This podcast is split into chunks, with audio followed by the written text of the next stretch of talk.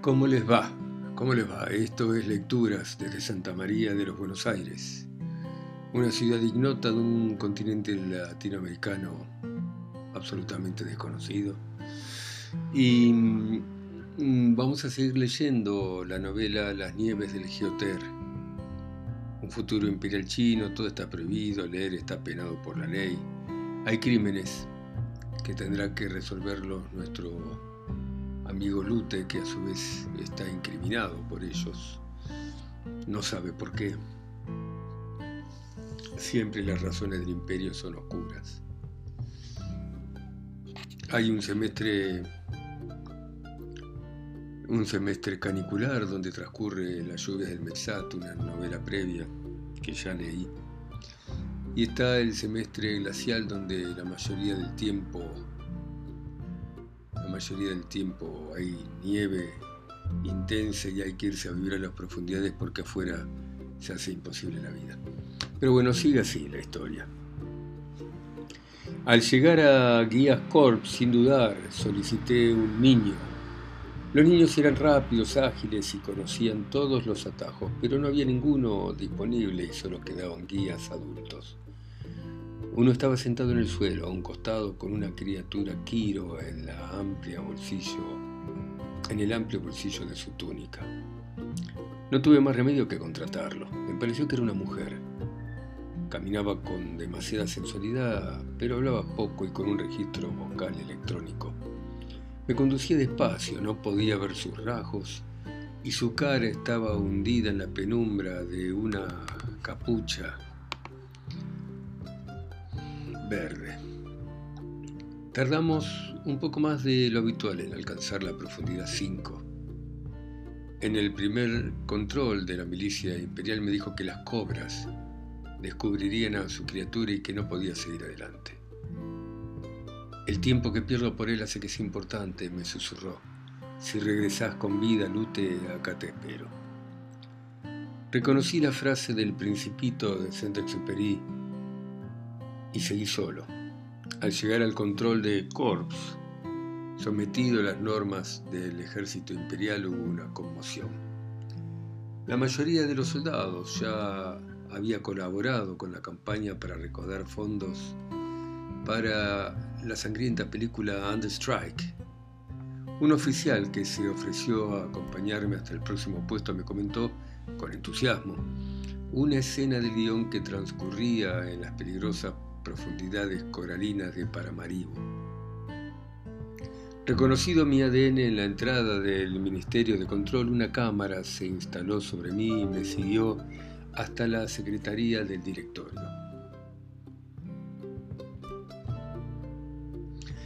La secretaria pelirroja ahora tenía ojos almendrados. Descruzó sus piernas y se puso de pie para besarme. A mí me gustó Proglotix, comenzó. No me importa lo que diga la prensa amarilla. De todas maneras no se puede comparar con Aferen Zienzin. Ahí sí que estuviste sensual, tremendamente sensual.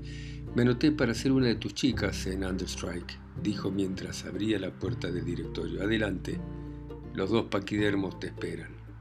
A punto de entrar, me tomó del brazo para detenerme. Estoy en un comando que sacará del medio Kao me susurró al oído. Que parezca un accidente, respondí con una sonrisa. Bueno, bombón, dijo y me mordió el lóbulo de la oreja. Cuidado, ¿eh? Uno y dos no están de buen humor. Tienen problemas con la física termonuclear de las galaxias inversas. Me dio una palmada, me empujó y cerró la puerta detrás de mí. En el fondo del recinto se oía el eco de una discusión. Las palabras retumbaban en la bóveda oscura Atravesé el salón para llegar al gigantesco mapa de las profundidades. No vas a poder lograrlo con esa aguja, es corta. Uno estaba visiblemente enojada. Tenés que usar la número 10. ¿No ves que tenés puntos de más? El tejido está desparejo y una manga quedó más larga que la otra. Sos un desastre. Sacudía el tejido delante de la cara de dos. Hice lo que me dijiste, protestaba dos. Hice cada cosa que indicaste y era punto Europa, no punto imperial. En la manga le resté 25. En cuanto me vieron dejaron sus tejidos, las madejas y la discusión. Uno se quitó los lentes e hizo un gesto para que me acercara. Aunque me había parado a varios metros de la mesa, sentí una intensa atracción que me vencía. Una vez más estaba sometido al influjo potente de alguna feromona contra la que no podía luchar. Me acerqué a uno. Había aumentado visiblemente de peso, tal vez 10, 20 kilos, y no pude evitar el fuerte deseo de inclinarme sobre su pequeña boca de labio fino sumergido entre la grasa. La besé y tuve la sensación de felicidad absoluta. Me aparté unos milímetros para mirar extasiado sus minúsculas pupilas. Ahora llevaba el pelo rojo intenso, duro, con suaves ondas. Hong Kong Boulevard, amor, susurró uno. Serás el nuevo astro y serás mío. Quiero mis libros, los quiero de vuelta, quiero al ladrón y te deseo, Lute. Y me apartó luego de un beso más pasional aún. Miré a dos. Tenía la mirada de los soñadores irlandeses y se notaba que había bajado de peso. Sus labios eran más visibles y había sutiles cambios en sus párpados y en su nariz. No hizo ningún gesto para que me acercase a ella. Me quedé ahí, parado, sin saber qué hacer, dominado por la potente química de uno. Hemos recibido algunos llamados del imperio, de la red y del departamento, dijo uno y me indicó que tomase asiento del otro lado de la mesa. De nuevo era una profesional, se calzó los lentes y me estudió. Algún tipo de información vaga e inexacta se filtró hasta los oídos de un colaborador cercano del emperador. Tenemos poco tiempo. No quisiera ver a Juan Hu en el plasma pidiendo mi cabeza. Hizo una pausa para mirarnos. La nuestra, por ejemplo, la tuya también. Pero estamos cerca. Chao Shi me informó que trabaja 25 horas por día para encontrar al sospechoso. Están examinando las imágenes obtenidas por las cámaras. Hizo una pausa. Lo curioso es que el sospechoso no figura en ningún tipo de registro imperial. Es posible que algún amigo dentro del sistema lo haya borrado, no interesa. Nadie escapa de la red. Lo único que importa es que el ladrón me lleve hasta mis libros. Hizo una pausa para mirarse las uñas. Supongo que estás más cerca de él de lo que está Chao Yi. Las feromonas me dominaban. No era yo, era cualquier persona o cosa, era algo inerte, sin fuerzas dominado. Sentí que uno podía hacer con mi vida lo que quisiese. Querida Salomé, dije, inexplicablemente bíblico y seguramente producto del influjo hormonal, te serviré la cabeza del asesino en una bandeja y lo haré antes de que el gallo cante. Ah. Tosió y suspiró uno. No quisiera que la casa que tengo preparada para vos en Hong Kong Boulevard quedase deshabitada y mucho menos que el mundo no llegase a conocer al nuevo astro. Tengo tantos planes. Sonrió con malicia y dos parecía sentirse bastante incómoda. Una llamada entrante titiló en el plasma. Uno desvió su atención para recibirle y desapareció la fuerza que me debilitaba. Miré a Dios, miré a Dios que se encogió de hombros. Su presencia me ponía a salvo de las intenciones sexuales de uno. La imagen de Chao Yi apareció entre nosotros. Tengo la lista de escritores de PECAP, dijo después del protocolo de saludo. La red acaba de subir la codificada al sistema. El plasma detrás de uno y dos se encendió para permitir que corriese la lista. No era un dato novedoso, pero me impresionó ver cuánta gente estaba dispuesta a morir por escribir unas palabras. La lista de perseguidos, que de manera inexorable enfrentarían la pena capital y la lobotomía química era larga. Uno sonrió satisfecha. Tu turno, me dijo. Pedí que la lista se acercara, conocía a todos y los había leído, pero estaba seguro de que el mundo sumergido en las drogas, en la televisión, en el rugby o en el sexo virtual ignoraba su existencia. Chao Yi recibió un mensaje y nos interrumpió. El asesino volvió a actuar. Tenemos una nueva víctima. Y dirigiéndose a mí, Te espero en el 98 HJ2 de Olsin, en Finis, Polonia. Nuestro próximo escenario, dije. La imagen de Chao Yi se desvaneció una vez más. Caí en el campo gravitacional de uno y no podía moverme. Se puso de pie, se acercó, me elevó el mentón y me besó. Te espero, querido, dijo, y espero que me traigas novedades. No me gustaría que las cosas saliesen mal y tuviese que llorar sobre tus fotos por un amor que no pudo ser. Me soltó, volvió a su lugar y tomó el tejido. Sigamos, le dijo a dos, que después tenemos que tejer un par de bufandas multicolores. Sí, mamá, respondió dos, obediente. De nuevo libre me levanté y recorrí el salón para salir. Oí el ruido creciente del choque metálico de las agujas, el correr de las madejas, la discusión sobre los puntos. En la secretaría me esperaba mi pelirroja sentada sobre el escritorio. Una minifalda muy corta me mostraba sus piernas y su actitud me invitaba a apoyar mi mano en su muslo. Ay, llévame con vos, no veo la hora de que comience la filmación de Understrike. Te habló uno de la demostración del teorema que explicaría la reducción electromagnética de la fase sinusoidal de los cuerpos en la atmósfera atómica en el universo sub 3. Dos está harta y yo no la aguanto más. Solo me habla de galaxias paralelas. Dijo y apoyó su mano en mi pecho. Dame un beso y llévame con vos, porque las explicaciones de física ultratómica me aburren hasta morir. La tomé de la cintura, la apreté contra mí y la besé. Te avisé que si te enamorabas de mí dejarías toda esperanza, dije y la solté. Llévame a tu infierno y calentá, me pidió. Salí de la Secretaría del Ministerio de Control con la sensación de no tener demasiado tiempo. Me faltaba mucho, me faltaba mucho para descubrir al asesino y poco para que llegaran hasta mí. La máscara del pato Donald que me habían robado y las imágenes de la cámara me incriminaban. Un allanamiento a mi biblioteca de Musters completaría los datos necesarios para mi aparición en televisión. No tenía claro el por qué me atacaban, pero sabía que muchos iban a sentir alegría al verme caminando hacia Pecap con la cara apática de la lobotomía química y uno de ellos era Linux. Atravesé el control de la Corps y llegué al área de la milicia imperial. El guía le había comprado a Sukir unos tacos con chili en un puesto y observaba cómo se los devoraba.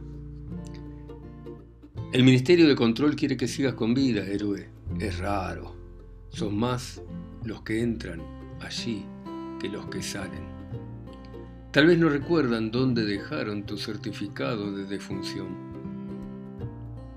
A pesar de la deformación focal que tenía su voz, su discurso me sonó familiar. Le pedí que me llevase a Finis Polonia eh, por el camino más corto. Cruzamos el Teodolito Central de profundidad 5 y nos internamos en Gran Gobi. No podía evitar observar su manera de caminar, la gracia rítmica con la que movía su cuerpo. El descenso de la temperatura y las grandes nevadas en la superficie hacían que la población de las profundidades aumentase día tras día. Y en pocas semanas más cruzar una profundidad se volvería una odisea. El Metof había dispuesto soles primaverales en el fondo de un cielo azul. Los locales pequeños de droga estaban atestados. Un nuevo soñador senegalés con gránulos de endorfina prometían ser la droga estrella del semestre glacial. Daba todos los beneficios del orgasmo sin necesidad de tener relaciones sexuales.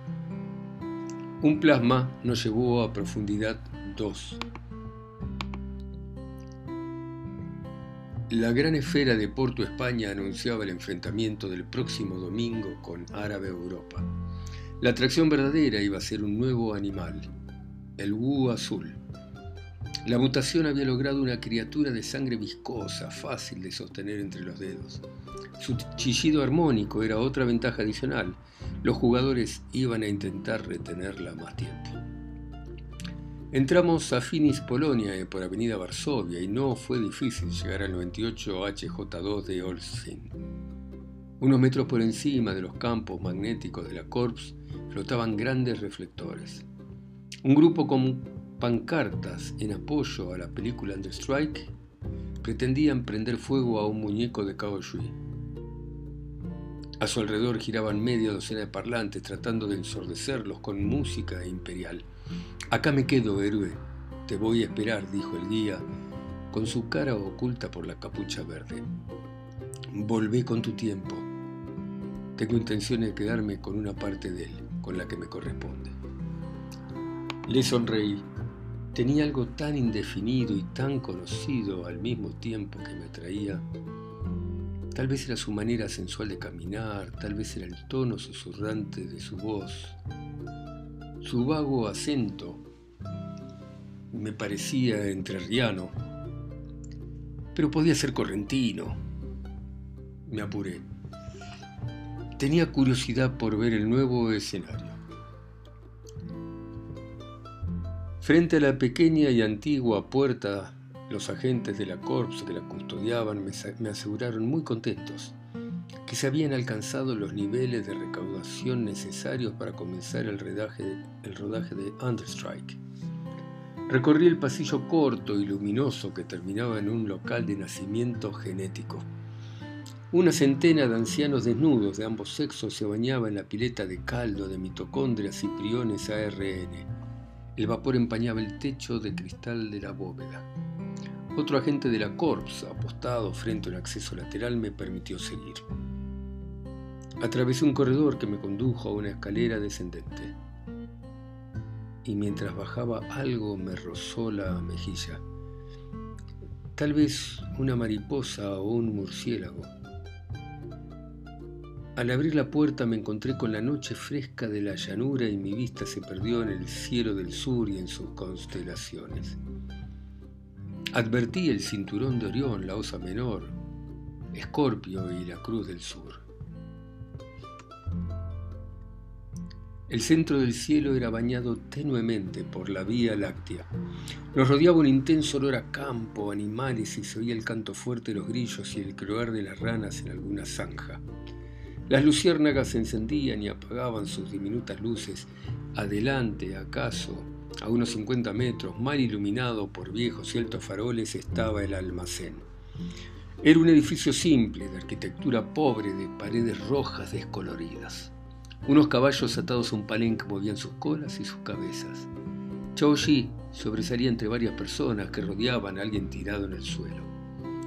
Me acerqué al grupo y el inspector, luego de saludarme con un fuerte apretón de manos, me hizo notar que me sangraba la mejilla.